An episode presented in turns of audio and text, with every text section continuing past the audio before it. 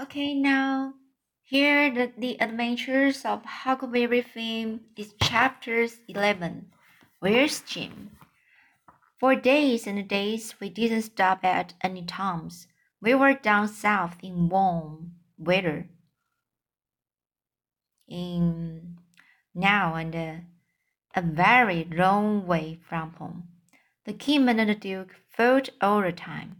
They were very angry about losing their money but they needed a new idea, so they decided to work together again.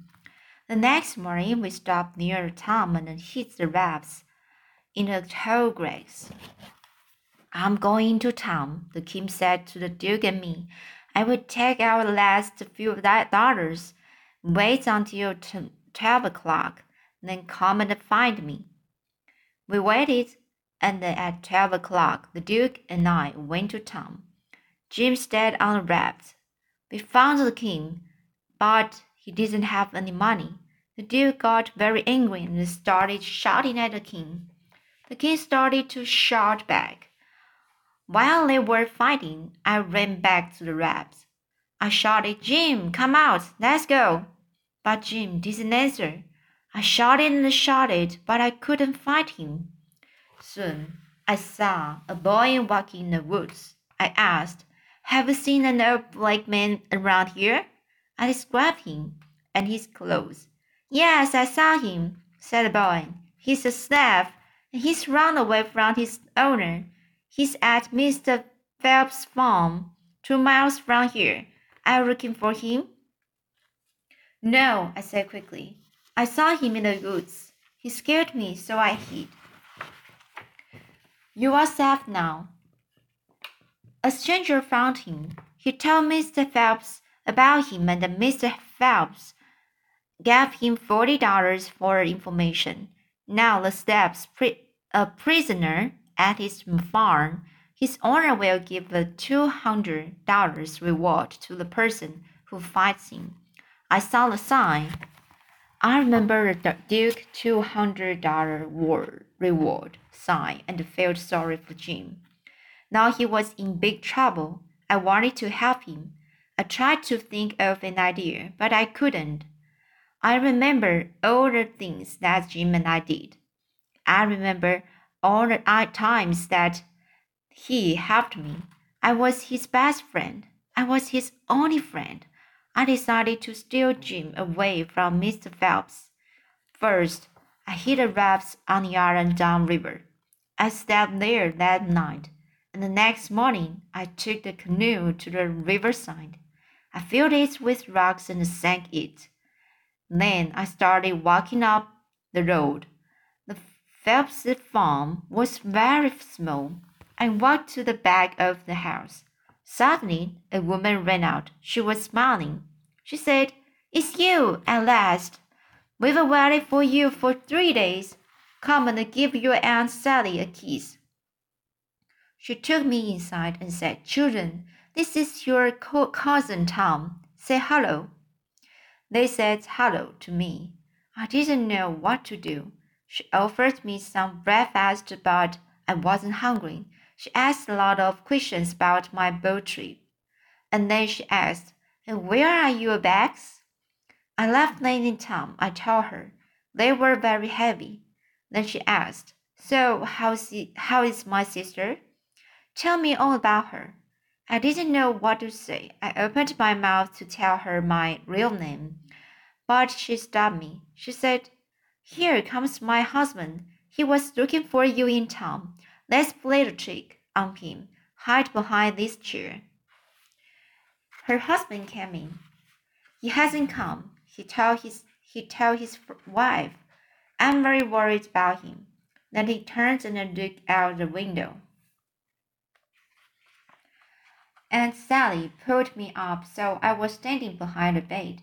The man turned back from the window. He looked at me. Who's that? She said. It's Tom Sawyer. I couldn't believe it. I almost laughed when I heard it, but I didn't have time. The old man shook my hand, and the woman laughed and cried, and they both asked a lot of questions about Tom's family. I was so happy I knew everything about Tom's family, so we talked for a long time. But then I heard a steamboat. Maybe the real Tom was on it. So I said, I have to go to town. I want to get my bags. Can I take your, your wagon? Of course, the old man said. When I wasn't far from Tom, I saw a wagon. A boy was driving it.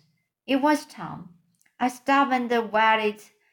When he got to me, he stopped his wagon. His eyes were big and his mouth was open. He said, Huck Finn, I never heard you. Why have you come to scare me? Why do you want? What do you want? I said, I haven't come back. I never went. Aren't you a ghost? No, I said. Weren't you killed? No, I wasn't. I told him about my adventures.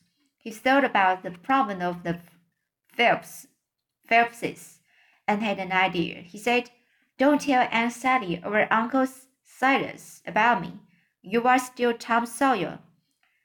Take your bags in, the, in my wagon and go back to the farm. I will be there soon. I agreed.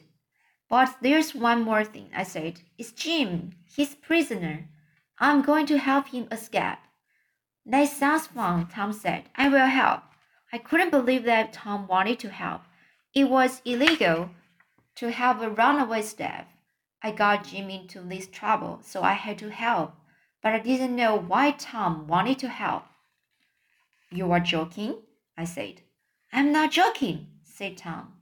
Okay, I said, but if anybody talks about a runaway staff, you don't know about anything about it. So I went back to the farm. Tom came half an hour later. Mm-hmm. When Aunt Sally saw Tom, she said, Who's that coming up the road? Uncle Silas went out to meet him. Tom said, Are you Mr. Nichols? Uncle Silas answered, No, my boy, I'm not. Mr. Nichols lives three miles up the road. But come in and sit down. You can have dinner with us. After dinner, I will take you to the Nichols place in my wagon. That's okay, sir, said Tom. I can walk. It won't take long.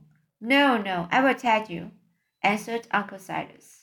So Tom agreed and thanked the Phelpses. He walked in the house and greeted everybody. He said, My name's William Thompson from Hicksville, Ohio.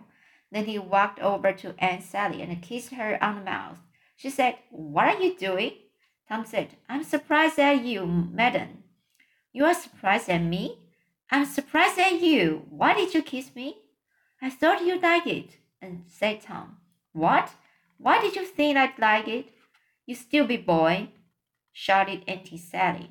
I'm sorry, said Tom. I won't do it again until you ask me to. Until I, I ask you to? Boy, you are crazy, cried Aunt Sally.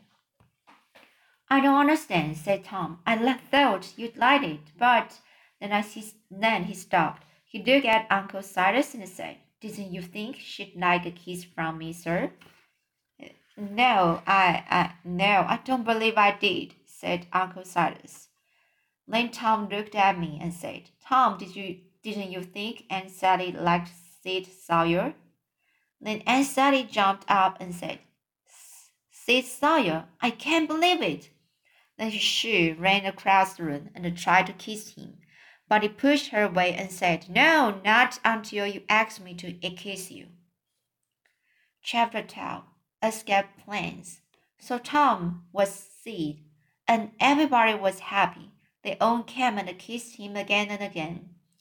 We had dinner and talked all afternoon.